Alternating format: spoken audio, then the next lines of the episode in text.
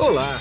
Você vai ouvir agora um episódio do podcast Vida Moderna para ficar atualizado com o que existe de mais moderno e deixa a vida mais interessante.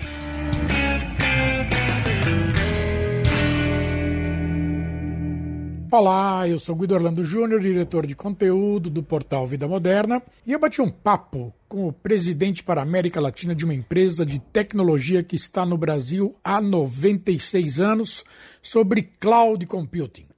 Escuta só. Bom, quem está comigo aqui hoje é o Eduardo Almeida, que ele é presidente para a América Latina da Ionis. Tudo bem, Eduardo? Tudo bem, Guido? Tudo tranquilo. Eduardo, vamos bater um papo aqui sobre cloud computing, sobre computação em nuvem. Porque você é um dos, uma das empresas que mais atua no mercado corporativo. Você tem uma radiografia muito boa e, acabou de sair, inclusive, um estudo agora de vocês, né? Como é que está esse mercado no Brasil? É verdade, Guido. Esse tema de cloud é extremamente apaixonante. A Unis ela respira a nuvem, né? Nós estamos aqui na nuvem com nossas aplicações virtualizadas, apoiando nossos clientes na trajetória da migração das suas aplicações legadas para a nuvem de formas diferentes, né? Através de serviços de consultoria, através de aplicações de orquestração de nuvem híbrida. Mas localizando um pouquinho mais no Brasil, nós temos visto cada vez mais as empresas nacionais e internacionais que operam no Brasil projetando suas aplicações e seus modelos de negócio na nuvem. Né? Sejam diferentes tipos de nuvem. Pode ser uma nuvem híbrida, uma nuvem privada, uma nuvem pública, o que for. A questão toda é, hoje é uma rota que foi extremamente adotada pelas empresas no Brasil e que estão, de fato, transformando o nosso negócio, transformando o negócio da Unis e de outras empresas que atuam nesse segmento.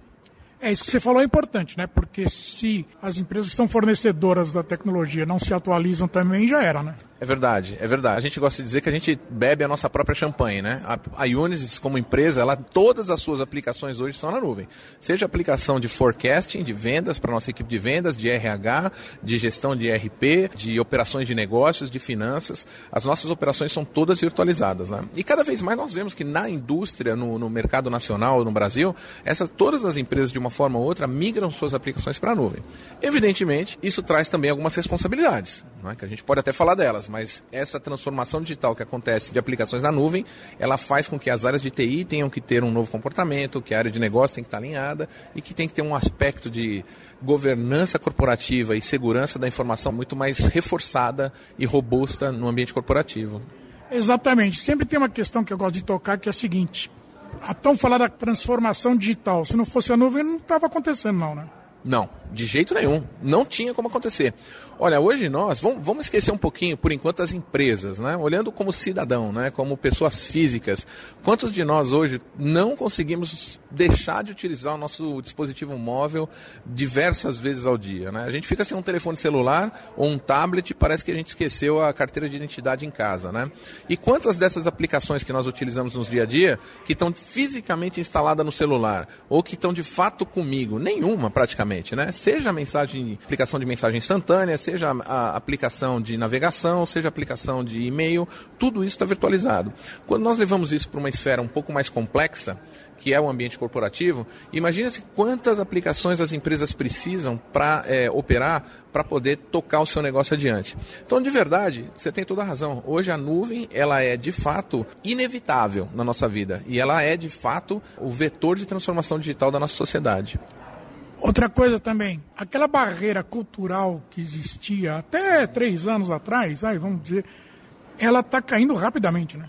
Está caindo rapidamente. Está caindo rapidamente. E ela cai de uma forma muito interessante, porque nós vimos algumas pessoas que eram extremamente resistentes a ideia de virtualizar suas aplicações na nuvem e essas pessoas, ainda que fossem resistentes num primeiro momento e possam ainda ser resistentes, sem que saibam, muitas vezes já estão aplicando, ah, utilizando suas aplicações na nuvem. Né?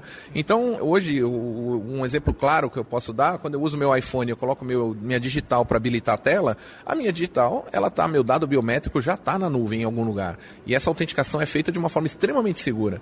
Então, na verdade, mesmo as pessoas que, de uma certa forma, eram reativas a migrar suas aplicações para a nuvem, acabaram por migrar boa parte sem, muitas vezes, saberem. E já é uma realidade no dia a dia.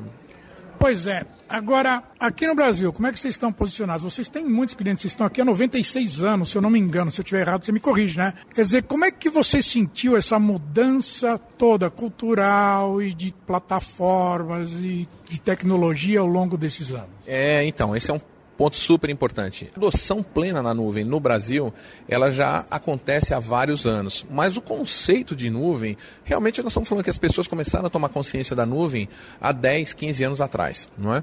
A Unisys, ela tem de fato uma trajetória no Brasil de 96 anos, realmente você tem razão no número aí, são 96 anos de presença no Brasil, mais de 150 anos no mundo, né? Então somos uma empresa centenária que conseguimos nos adaptar através de várias transformações do nosso próprio modelo de negócio a realidades de mercado, sempre ao lado do nosso cliente. No lado da nuvem, o que nós vemos é o seguinte: hoje a demanda por suporte dos nossos clientes atuais por projetos de inovação com aplicações em nuvem é muito maior. Nós notamos que muitas vezes o cliente tem talvez duas ou três grandes perguntas que são comuns, independente da vertical. Né? A primeira pergunta é como eu faço para migrar as aplicações legadas, não as novas que já vêm na nuvem. Como eu migro minhas aplicações, aplicações legadas para a nuvem? A segunda pergunta é como eu faço a gerência dessa aplicação nesse ambiente novo? E se eu tiver múltiplas nuvens, como eu faço a orquestração visualmente dessas nuvens? Né? E a terceira pergunta, que é chave, Guido, que nunca deixa de existir quando nós falamos com clientes, é qual é a estratégia de segurança que eu preciso ter para garantir que as informações que eu estou colocando na nuvem e as aplicações que eu estou colocando lá, até por conta de lei geral de proteção de dados, que a empresa tem que ter uma estratégia clara para proteger seus ativos, o ativo de seus clientes que são virtualizados, não sejam violados. Né? Então, essas três questões, normalmente, tipicamente, são as questões que os clientes trazem para a Unisys e esperam de nós uma resposta baseada na nossa experiência. Né? Não de 96 anos, porque não tinha nuvem há 96 anos, mas é, da, da, da experiência que nós replicamos com outros clientes também dentro do que se pode replicar. Tá, agora você é América Latina, você não é só Brasil, né? Quais os países da América Latina que estão mais engajados com nuvem mesmo? Não deve ser todos, né? Não, não devem ser todos. Né? Nós temos algumas realidades bem interessantes. Se você for analisar alguns países, como por exemplo, que sempre vem à tona o Chile, né? Sempre falamos de Chile. O Chile, de fato, ele tem uma característica de inovação muito mais evidente do que alguns outros países, como é o caso do Brasil. Né? Até pelo próprio modelo econômico, né? menores taxas de imposto, tributação menor em cima de tecnologia, um foco maior em produtividade. Eles têm um acesso historicamente mais fácil à tecnologia do que o Brasil. No entanto, Guido, o que nós notamos é que o Brasil, de cinco anos para cá, ele de fato passou muito fortemente a adoção de nuvem em relação aos outros países da América Latina. Então hoje o Brasil, só para você ter uma ideia, esse estudo que nós fizemos aqui na região, Uh, aliás, no mundo, que é o barômetro da nuvem de cloud, é, ele coloca a América Latina, e nesse caso um destaque especial ao Brasil, com 56 pontos nesse nosso estudo. A média mundial é 49. Né? Então você pode imaginar, pô, mas o que, que faz com que a América Latina ela seja, por exemplo, mais atrativa ou mais disruptiva para a utilização de nuvem do que países europeus? Só para você ter uma ideia, o que as empresas investem no Brasil em nuvem, se eu não me engano, representa 50 e poucos por cento, eu tenho que te confirmar esse número, 50 e poucos por cento do investimento de TI. Em um país como a Bélgica é 13%. Né? Então você tem alguns países que ainda que estejam mais maduros do ponto de vista econômico, social, IDH, do lado da tecnologia, quando se trata de nuvem, eles estão para trás. Né? O Brasil ele tem também uma característica que fez com que a nuvem se destacasse, que a gente atingisse esse patamar, que é o custo da tecnologia.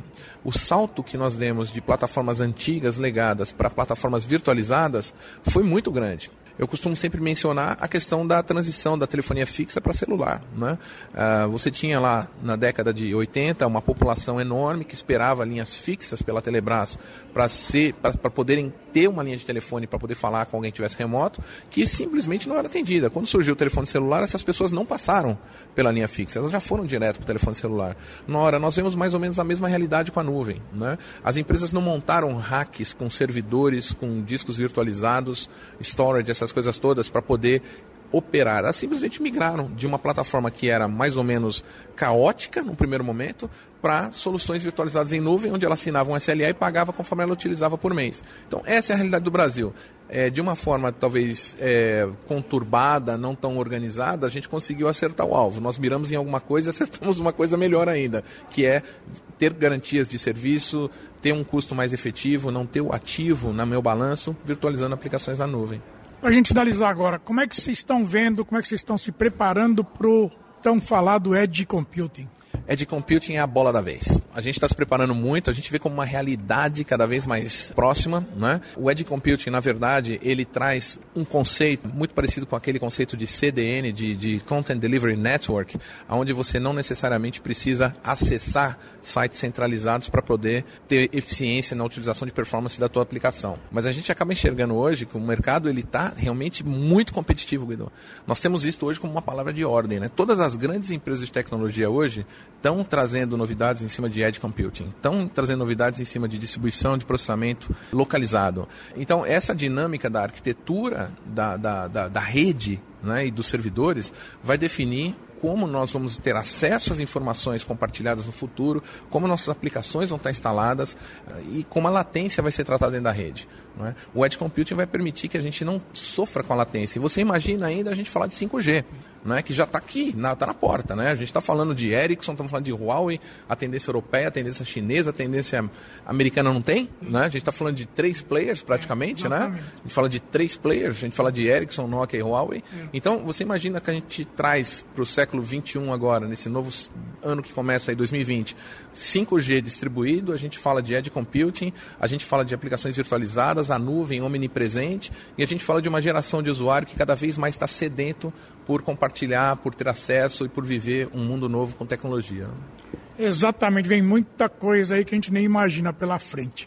Eu quero agradecer bastante esse tempo que você separou para mim aqui. Sei que a tua agenda é corrida. Muito obrigado e a gente volta a se falar brevemente. É um prazer, Guido. Com certeza a gente volta a se falar. Um abraço.